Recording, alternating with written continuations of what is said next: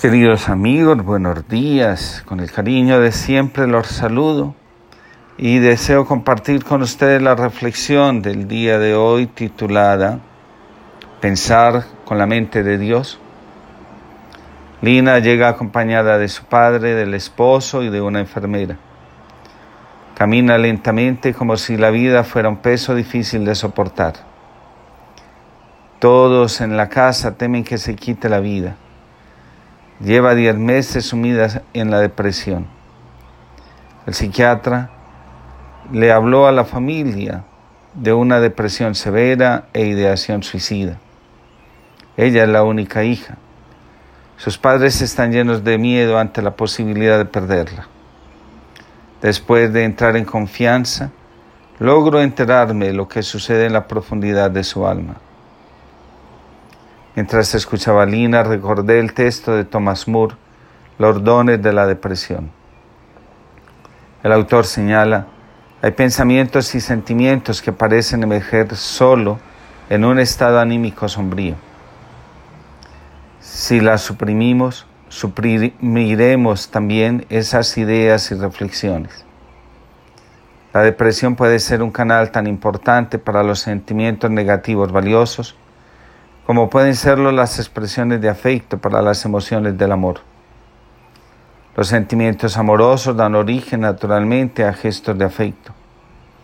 De la misma manera, el vacío y la grisura de la depresión movilizan una forma de conciencia y una expresión de los pensamientos que de otra manera permanecen ocultas bajo la pantalla de estados anímicos más alegres. A veces una persona llega a una sesión de terapia con ánimo sombrío y dice, hoy no debería haber venido. La semana que viene me sentiré mejor y entonces podremos seguir. Pero yo me alegro, dice Thomas Moore, de que haya venido, porque juntos oiremos sus pensamientos y percibiremos su alma de una manera que no es posible en los estados de ánimo alegres.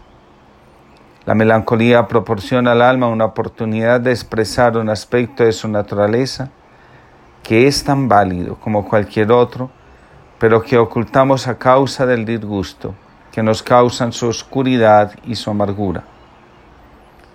Para Thomas Moore, es importante escuchar los pensamientos y reflexiones del alma cuando andamos en la oscuridad. En una ocasión escuché a un predicador de retiros hablar de la importancia de pensar con la mente de Dios.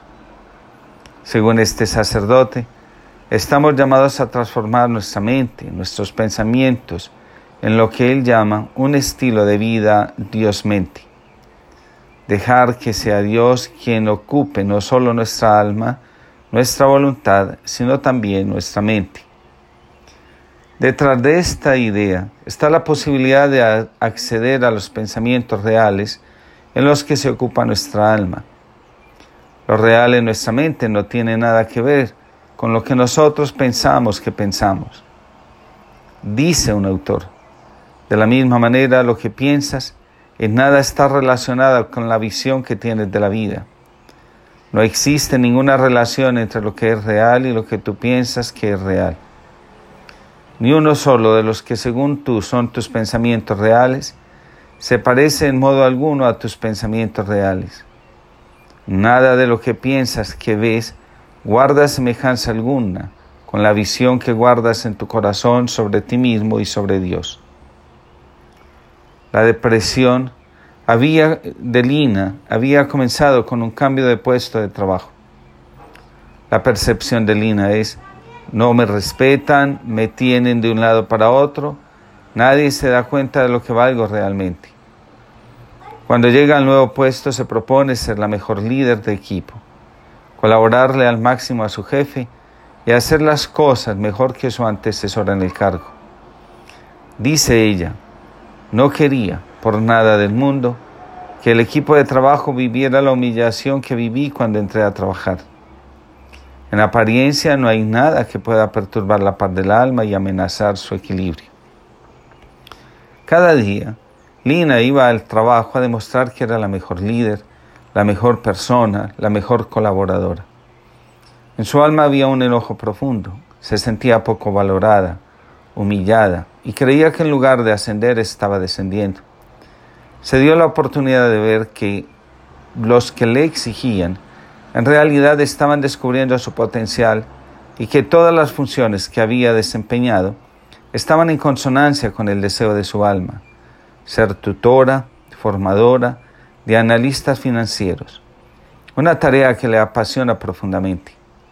La depresión le estaba revelando que mientras continuara aferrada a la creencia de la desvalorización, de demostrar que era la mejor, no iba a alcanzar su propósito de vida.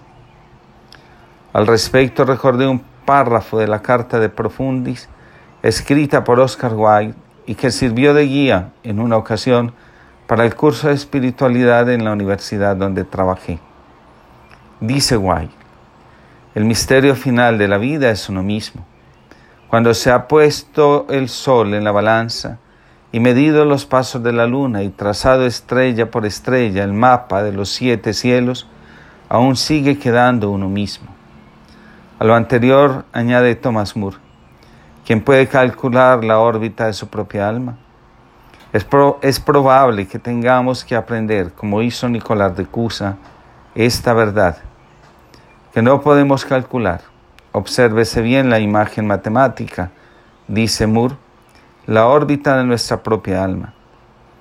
La depresión puede ayudarnos a descubrir los límites de nuestra alma la pasión que la dirige y en especial el propósito para la que fue creada.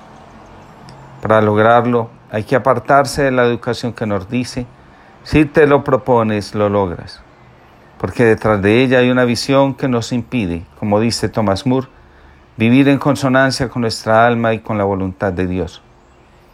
A Lina le salió bastante costosa su pretensión de hacerse valorar y ser mejor que todos los que ocupaban los cargos para los que era nombrada. Con toda seguridad, las cosas habrían sido diferentes si en lugar de demostrar que era la mejor, se hubiese empeñado en ser la mejor versión de sí misma. Thomas Moore cuenta la siguiente anécdota de Nicolás de Cusa.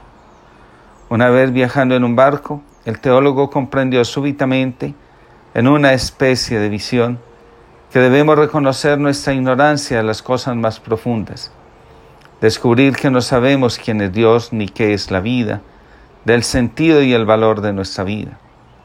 Pensar Diosmente consiste en reconocer que somos hijos de Dios, creados en la expansión de sí mismo, en un acto creador de su corazón que piensa.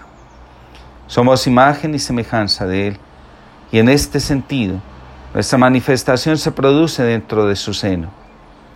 Es importante que tomemos conciencia de este hecho, de que nuestro corazón y el corazón de Dios son una misma mente, es decir, un mismo sentir. No estamos separados de nuestro Creador, aunque sí es cierto de que tenemos la capacidad de crear por nosotros mismos, lo que no significa que se produzca esa separación irreal en la que se regocija el ego. El ego. Pensar Dios mente es reconocer que Dios y nosotros somos uno. Si Dios es guiado por el amor, nosotros estamos en comunión con Él cuando amamos. Que Dios los proteja y los bendiga y les conceda una linda jornada.